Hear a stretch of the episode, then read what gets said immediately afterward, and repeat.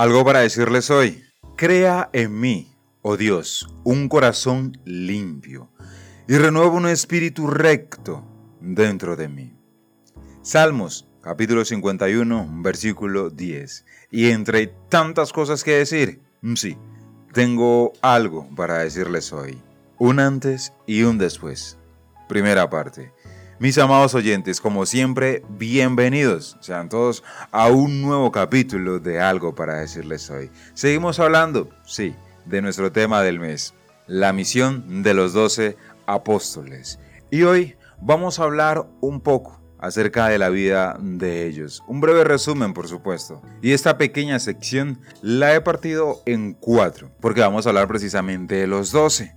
Y hoy vamos a hablar de tres de ellos. Dicho esto, mis amados, cabe resaltar que todos ellos eran personas comunes y corrientes, y el hecho de que hoy se les recuerde como grandes hombres es precisamente por la obra maravillosa y perfecta que hizo Jesús con cada uno de ellos y a través de cada uno de ellos.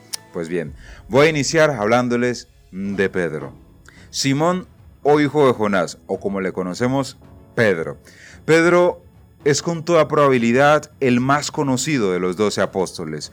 Su nombre aparece primero en la lista de los discípulos, por por el libro de Mateo capítulo 10. Y bien, tenía un carácter impulsivo y a veces hablaba sin filtrar sus palabras, algo que probó ser bueno en ocasiones y desastroso en otras ocasiones. Pedro era hermano de Andrés, otro de los discípulos de Jesús, y antes de conocer a Jesús trabajaban junto a su padre como pescadores. Pedro estaba casado.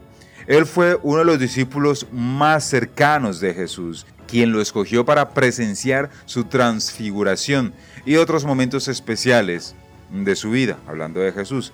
Aunque muchos recuerdan a Pedro como el discípulo que negó a Jesús, la realidad es que su ministerio después de la resurrección del Señor fue muy poderoso.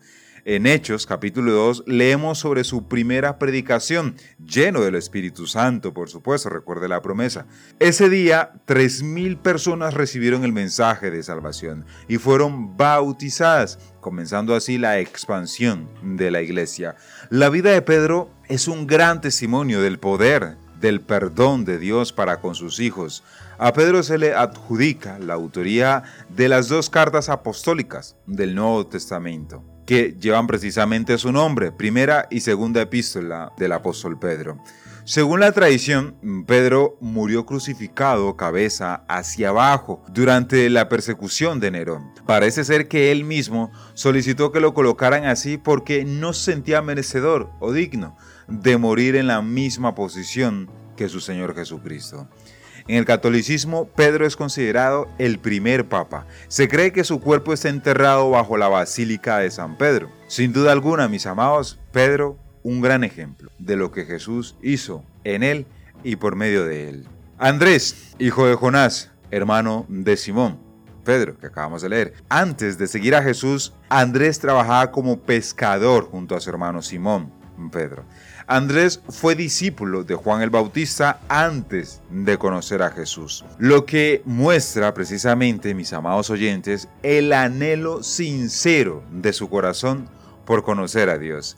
Andrés dio testimonio de Jesús desde el principio. De hecho, mis amados, él testificó a su hermano Pedro tan pronto como supo que Jesús era el Mesías esperado. Eso lo puedes leer en el libro de Juan capítulo 1. Un dato curioso, mis amados, es que para el primer milagro de la alimentación de más de 5.000 personas, fue él quien encontró el niño que tenía cinco panes y dos peces y avisó a Jesús. Sin embargo, él no lograba entender cómo una cantidad tan pequeña podía ser de ayuda entre tanta gente. Pero bien, ya conocemos el milagro que sucedió. Según la tradición, Andrés murió en Patras, Grecia, atado en una cruz en forma de X y con la cabeza hacia abajo. Su ministerio en Grecia había sido muy fructífero. La esposa de un gobernador recibió la sanidad y se convirtió al cristianismo. Pero el gobernador se enojó mucho y mandó arrestar a Andrés,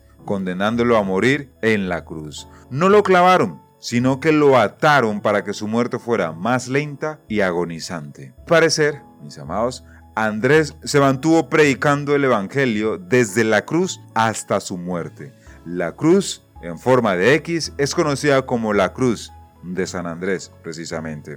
Y por último, mis amados, hoy les hablaré de Jacobo o Santiago, hijo de Zebedeo. Y es que Jacobo, según la traducción, era hermano de Juan, otro de los discípulos de Jesús. Al parecer eran muy unidos y trabajaban como pescadores junto a su padre. Jesús lo apodó Boanerges o Hijo del Trueno, dando a entender que tenía un carácter fuerte. Ellos dos, junto con Pedro y en algunas ocasiones Andrés, formaron un círculo íntimo de Jesús. Formaron el círculo íntimo de Jesús, los discípulos con los que Jesús compartió sus momentos más especiales precisamente. Mis amados, por ejemplo, por allá por el capítulo 1, versículo 9 del libro de Marcos, vemos a Jesús yendo con Jacobo y Juan a visitar al otro par de hermanos, precisamente Pedro y Andrés. En esa visita Jesús sanó a la suegra de Pedro.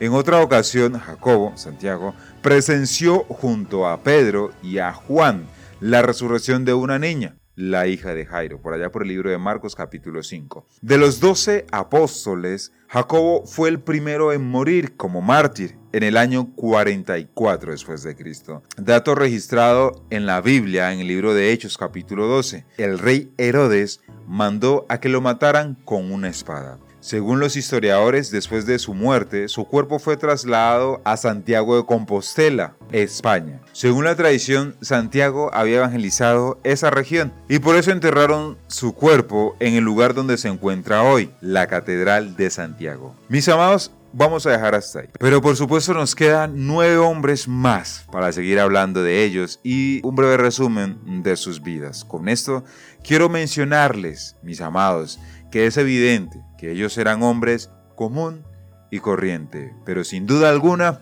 Jesús marcó en sus vidas un antes y un después.